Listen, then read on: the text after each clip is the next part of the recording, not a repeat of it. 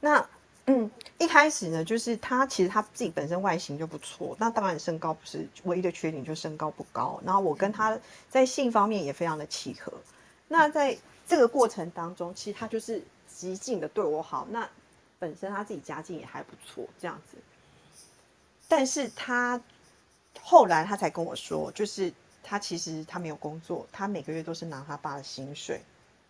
好，他爸就是会拨生活费给他，让他在在当公子哥这种这种状态。嗯，然后他会就是对我非常好，就是比如说我们去逛街，他买东西给我。那我知道了他的状况之后，我会讲说没关系啊，我我觉得不用，你要送我礼物我很开心，那是不是我买一双就好了？然后他就会说没关系，你不用客气，两双都包起来，这样他会非常海派的对我好，那我就会觉得说这个男生对我来讲，就是他真的是在对我掏心掏肺，所以我就也渐渐的，就是有那种好感度越来越增加，心房也越来越放下。嗯，那同时他会去刻画很多那种，就是你跟他未来的场景，就是或者是会跟你讲说，哎，宝贝，我们下次去那个哪里干嘛，好不好？或者讲说啊，我们是不是找个时间，我们计划一下，我们去日本玩之类的，就是他会让你有很多的憧憬跟梦想跟想象。他后来他就是他有一些，其实他有自己这个其实故事讲的很长。总而言之，他到后来他就是。比如说他要求我什么事情，然后我就没有答应，那我没有答应，他就对我冷淡，他就不理我。然后我就问他说：“你最近怎么了？你怎么都不理我？”他说：“没有啊，他最近心情不好啊，他最近想待在家。”他最近我说：“啊，我那没关系啊，我们找时间去哪里玩啊？想要让他心情好一点。”No，他拒绝我。他说：“没有，他暂时现在就是不想想要一个人。”那我真的是丈二金刚摸不着头绪啊，因为基本上你不开心，我们就去。是不是去哪个地方，去哪里玩，转换一下心情，这样子的话，自然而然你心情就会变好。但是他给我的答案就是否定，他就说不要，我想要一个人在家这样子。然后后来他就跟我对对我做了一件事情，我觉得是一个非常无理的要求。他跟我说：“好，接下来事情有点劲爆，我希望在下面的听众呢都已经满十八岁了哈。”那他当时他是跟我讲，他讲说。你知道我在网络上有看到一个东西，我觉得很有趣。如果你真的证明你爱我的话，你是不是可以为我这么做？我说什么事？他说他有一个朋友，就是叫他的女朋友，然后拿着跳蛋，然后塞进去自己的下体，然后去便利商店。然后呢，他的男友呢，他的那个朋友，他的那个朋友就远程观察他这个。女朋友这样子，嗯，他是日本 A 片的情节，这是 A 片吧？对啊。OK，好，我跟你讲，这个过程叫调教，嗯，就是一个主人跟奴的关系。嗯，然后他那时候他就问我说：“我愿不愿意做这件事？”我说：“这很奇怪。”我说：“我们两个在床上都还没有玩过这种东西，你现在叫我带这个东西跑去便利商店，好像有点怪这样子。”所以，我当下是拒绝的。但很显然的，他是想要对我做这件事情。嗯，但是，嗯。其实后来他做了一些事情，我后来想一想，就是等真的跟他分开了之后，自己清醒过来，才有发现到，就是他真的在对我做一些精神控制上的东西。嗯嗯，简单说是这样子。他他他，你觉得他是刻意呢，还是说就像你讲，他就这种渣男体质，他就很会这样子？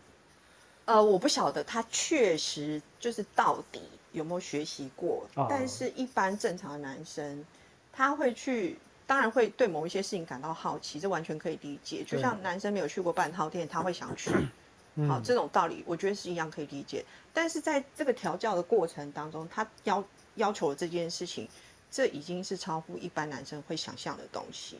嗯，所以当下我就跟他讲说，哈，我觉得很怪，就是。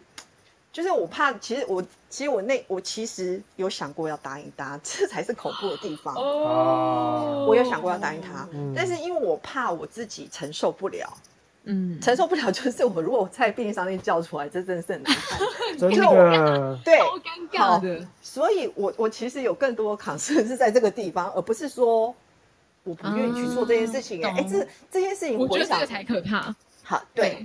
所以这个后来回想到，就是我后来的情，呃，就是已经跟他分开之后，我才有想到说，我当时为什么会有想过，我真的要答应他。嗯我必须要诚实的讲，我当时是 真的有想过要答应他。嗯，而且刹车的原因是因为你考虑了一下可能会有的后果，如果后果不是很严重的话，你可能就会说不定就去了。了。对，嗯嗯，那因为我怕我承受不了，就当然当然，就是你觉得，当然如果这个后果是你觉得你可以接受的话，你就会答应他这个请求。就是对，假设说这个请求不是带着跳蛋到处跑的话，可能是其他的，对有可能你就会答应。这个就有可能答应，或者是其实你在跟他在一起的过程中，你有答应这样的请求，只是你现在想不起来。就是可能是其他，但我觉得这是让我印象深刻的是这个东西。嗯，对嗯嗯嗯。对，我刚刚听到两个哈，一个是他让你卸下心防的关键是他好像掏心掏肺对你好。你说一双鞋就够了，但他就是哦没关系，两双都买。然后呢，他又很会刻画未来的场景。对，嗯说难听一点就是画大饼，然后没错说好听一点就是我对我们的未来有一个想象的样子，我想要跟你一起去。好，这个其实真的是很诱人啦，对，因为嗯我我自己本渣女本身也很常用这个技巧。好，然后不好意思，刚渣扑了一下，女对不起，对不起。本渣本渣。好，然后第二步，他先让你卸下心防，让你越来越喜欢他之后，第二步他就进到调教的过程了。好，还有一个关键的句子叫做：如果你要证明你爱我的话，你就为我做什么什么什么。嗯，而你拒绝他的话，就用冷淡、冷暴力，甚至情绪勒索来对待你，让你觉得哦，做这件事情，哎，我没做，好像不太对。嗯，OK，这中间其实他嗯有做过几次贬义的事情，但我有点忘记。但是我就会觉得我好像就是那个地位是越来越低、越来越低的感觉，啊，就有点变成是我我是仰望他的这种感觉。因为通常的男女关系是处于在一个接近等的，我不能说是嗯平等，但接近平等。但是我那时候跟他相相处过后，就会变成一开始是平等，到后来我就有一点好像越来越低下的这种感觉。嗯嗯，这是那时候的处境。而且要让你价值感低下，其实蛮困难的。哎对 对对啊，就是这，我觉得这是大重点。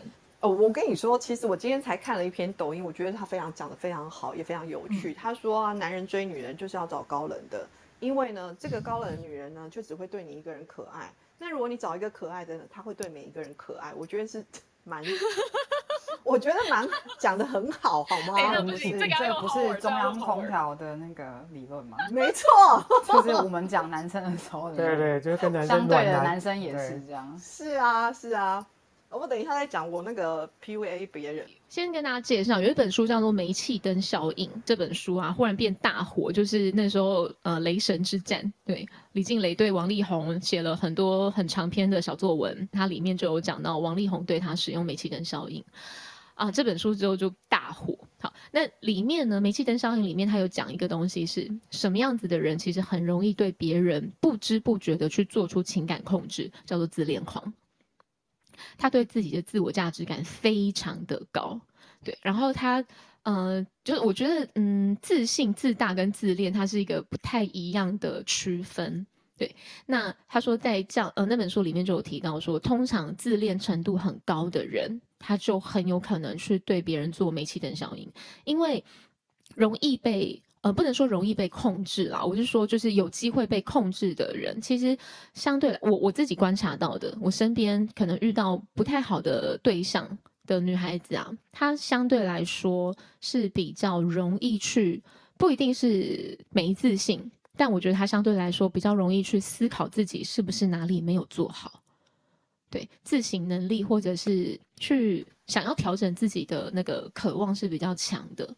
我我觉得很难去分辨说，就我觉得其实就算不是煤气灯效应，我觉得在生活中如果遇到跟别人争吵，多多少少都还会是没有办法分辨说，哎，到底是我的问题还是他的问题，或者是我们之间的问题比例到底怎么看？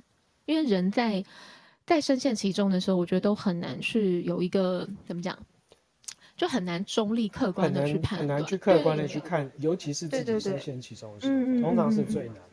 而且就很而且对自己的评价如果不是低，但是容易自我检视为主为出发点的人，通常都会把这个 过错揽在自己身上。比较常会这样子吧。嗯嗯那如果是以这样子的心态，别人就很容易会指责他的时候，他就会接受。嗯，有一种有一种状况，就是他这个人本身就是讨好性格，嗯，所以他比较容易产生这样的状况。每个人真的对自己再有自信的人，他都会有对自己不自信、有怀疑的地方。可是如果把这个东西展现出来之后，其实别人其实简单说，那就是弱点嘛。那弱点展现出来之后，别人抓到了，就很容易。很很容易控制啊，甚嗯、呃，甚至是有 S M 这样子的行为，然后去控制别人。只是我我自己会觉得说，如果呃 S M 这个东西，除除当当然就是两边他们都很享受，而不是处于一个被控制的那个比较比较是心态层面的，因为因为如果就他们两个玩这件事情又玩的很开心，我会觉得哎、很棒啊，情趣。我们大家其实都有看过那个葛雷的五十道格雷，嗯嗯啊嗯，对，他从嗯一开始那个女生，她其实也是非常抗也是不要，嗯，对，到后来的话，她其实也就接受她爱的人是这样，然后也配合他，也享受这个过程。然后呢，可能对方也因为就是爱他，所以他力道可能就变得不再那么的用力，也有可能，这就是一个调教的一个过程啊。嗯，狗狗头面具是吧？狗奴狗奴面具，狗奴面具。对，但但是我觉得就是说，呃，PUA 跟这个东西，我我呃先讲一下，我觉得人啊多多少少都有一点 S 或 M，嗯，只是你有没有被开发，你到底是没错，真的，拜或者是托 S 或认真开发起来啊！好不要，对，好。哎，画风又转了。对对，我们今天怎么变成好像在聊 SM 的话题这样子？比较正派的话，他就会有一些人设打造，包含就是说你的你想要找的对象，哦，就是你的 TA 大概是哪一些族群，然后他们大概喜欢什么样的人，然后你先创造那样的人设，有那样的外形、打扮、生活品味，然后各方面的条件组合起来，然后这时候可能来的人就是什么样的人都有，因为女生可能没有设下任何的框架或条件，但是设框架或条件也不难。就是打假设，今天如果说一个女生开一台玛莎拉蒂好了，基本上她就会排除掉很多人，嗯嗯嗯，所以来会会来追她的，会来把把她的，要么就是胆大包天的嘛，要么真的就是有才有力的人，他才有办法去跟这个女生有进一步的对谈。那所以你的人设得先做出来。为什么现在网络的人设很重要？然后大家也都在做这件事情，其实就是我觉得从呃 PUA 一开始从美国那个阶段开始的这个人设就已经做好。那再来就是在跟他聊天的过程，你的人设是这样子，但是就像我们之前讲的那个杀猪盘，上一集讲的，嗯高富帅，可是会自己做饭，自己煎牛排，然后看起来还还非常像样，而且懂得生活品味。还会那个报备行程，对，OK，那对这些都是让人家创造安全感以及未来的想象的很基础的东西。嗯，那可是聊天聊下去，也就知道你到底有没有这个实力嘛。比如说你嗯刚好遇到一个人，他也很喜欢煮菜，他跟你聊牛牛排，然后你掰不出来，这时候就知道是杀猪盘。那可是他如果聊了出来，哎，确实他就是有在做这些事情，有在加分这种感觉，对，所以嗯。就相对的会对对这个人的莫，因为一开始可能我们现在看多了，过去的话这样子的形象并没有很多，但现嗯。在看多了，也就渐渐觉得说，哎，那我是觉得抱着怀疑的态度啦，那不然聊聊看好，哎，聊着聊着，哎，他讲的都是真的，还他还真都会。然后他还录影，就马上现在正在打高尔夫之类的，你就会 觉得说，哦，原来我误会他了，误会他了，误会他了，不断的堆叠，然后创造对方的加分，自己的认知错误，这种的反差下来，分数就会拉高拉很多，嗯，然后就会进入一种叫做月光，哎，那个月晕效果，嗯，也，就是说看到他好，就是所以他其一对一切都会非常好，放屁都是香的，没错。对，那他你打个嗝都觉得哇，好可爱哦，怎么这么接地气哦好，爱的滤镜，所以就是呃，LP 刚刚讲的东西，就是第一步其实就是建构这个人设的部分，然后再来的话就是第二步就是你怎么跟对方聊天，在这个聊天的过程当中去创造你的反差。你的反差呢，并不是黑化版的 PUA 哦，就是假设你今天是一个看起来就是呃，我讲一个比较反差看起来大一点的个案好了。比如说像呃馆长，嗯，馆长他是看起来很愁用，然后讲话又这样子干干叫的，所以我们会觉得这样男生就是这样血气方刚，然后这样的男人呢，就是非常的就是大男子主义，可是如果他对你很温柔，哇，铁汉柔情，没错，很快就融化了吧？很快，你就会觉得说，哎、这个男生跟我想象中的不一样。这时候引发的东西呢，会是好奇心，嗯，你就会想要了解他更多。然后当他创造出他还有可爱的那一面，你就更难想象了嘛，对吗？所以就会不断的对这个什么人馆长穿女仆装吗？没有，那叫变态的想象，那叫变态的想象啊！很 今天歪画风不是走这个吗？哦，我走错，对不起，对不起，对进错房间，对啊，对不起，对不起，我画风转太歪了。好回来，回来，回来。所以当这种情形发生的时候，你就会对对方产生极大的好奇心，这个叫做就比较正规的 PUA 里面的反差。嗯，好，那所以呃，男生跟女生都一样，你要引起对方对你的好奇，你就是要干你平常没干的事情，做你平常没做的事情。假设你是一个雷厉风行的女强人，你在说你自己吗？你可以，我们这是录音房，请不要乱说话。我明明就是一个小女人，好吗？然后可能在这个时候呢，就是你让他看到你强势的那一面，可是你跟他相处的时候，你会突然小鸟依人，他就会觉得，哎、你这女人怎么那么有趣？我我我讲了不是只有我身上发生我，就是男生女生其实都一样。